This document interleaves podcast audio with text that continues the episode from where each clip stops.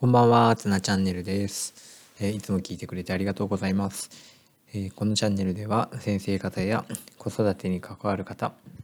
人生を豊かにしたいと思っている方に、えー、届けばいいなと思って配信をしています。え今朝ですが、えまあ、ちょっと寝坊したということもあったり、え今朝はですねなんか走らなきゃっていう気持ちになったので、えそれを優先して、えこの録音をよし車の中でしようということで、えー、挑戦してみたんですが、えー、なんか撮れたような気もしたんですけど、えー、途中で切れてしまったのでやり直しということで、え夜に撮ることにしました。えっとですね今日は、え今日話したいことは、え毎日持ち帰っているものは何ですかという、えことについて話したいなと思ってるんですけど、え僕たちは、えーまあ、仕事に行ったり、まあ、子供だったら学校に行ったり、えー、毎日出かけていると思います。そして毎日何か持ち帰ってくるものがあると思うんです。で自分はというと、えー、指導書やプリント、えー、なんか毎日持ち帰ってます、えー、皆さんはどうですかね、えー、仕事を持ち帰っていませんか、えー、子供はどうでしょうかね？えー、子供は学校に行って何を持ち帰ってきますか、えー、教科書やノート、えーまあ、筆箱とか、うん、宿題とか手紙とか、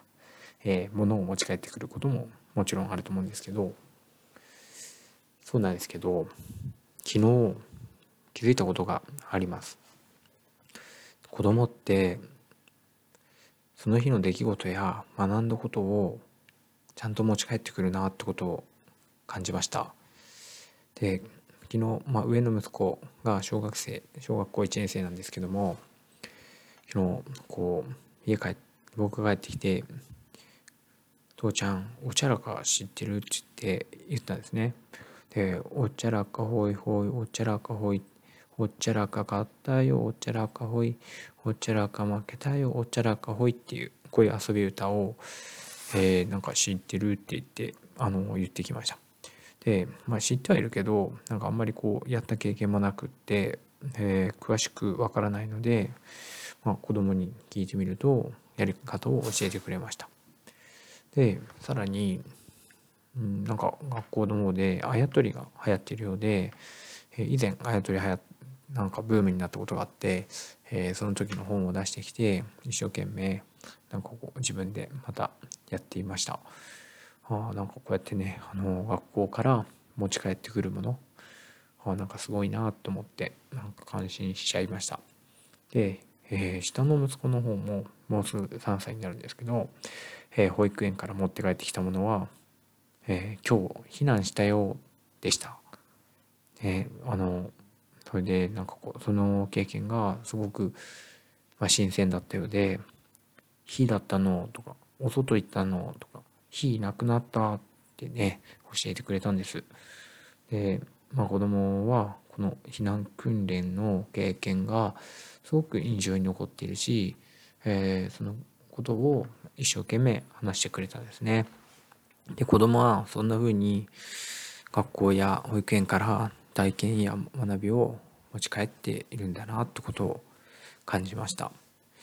じゃあ大人はどうでしょうか？今日の自分が持ち帰っているものはなんか残った仕事とか疲れとか、えー、時々愚痴を言ったりとかになってないですかね。えー、昨日子供がそういう話をして今朝、まあ、運転をしながらあなんか昨日俺が持ち帰ったことって何だったんだろうなって考えた時になんかこう悲しいことになんかすぐにですね持ち帰ったものが思いつかなかったんですよね。なんかすごい悲しい気持ちになったというか。あなんかこうとにかくこう乗り越えているというかこなしているというか。こんそんな感覚であなんかこう仕事に行ってるんだなって思ったら少し寂しくなりました。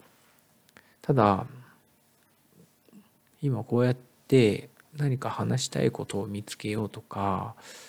家に帰ってから子供に話せること何かあるかなって思いながらやっぱり仕事に行くとか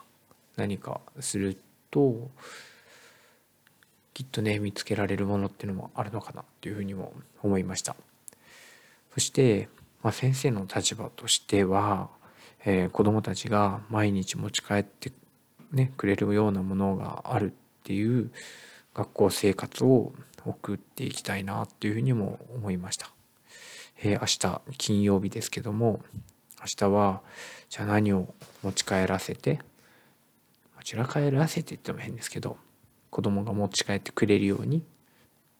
一緒にクラスにいてそして自分は何を持ち帰れるのか楽しみにしたいなっていうふうに思っているところです。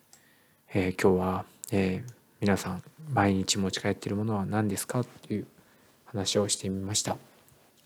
えー、もしよければ明日の仕事で、え、自分が持ち帰るもの、え、考えてみてください。えー、ぜひコメント等で、え、こんなものを持ち帰ったよっていうのがあれば教えていただけると嬉しいです。え、今日も聞いてくれてありがとうございました。では、おやすみなさい。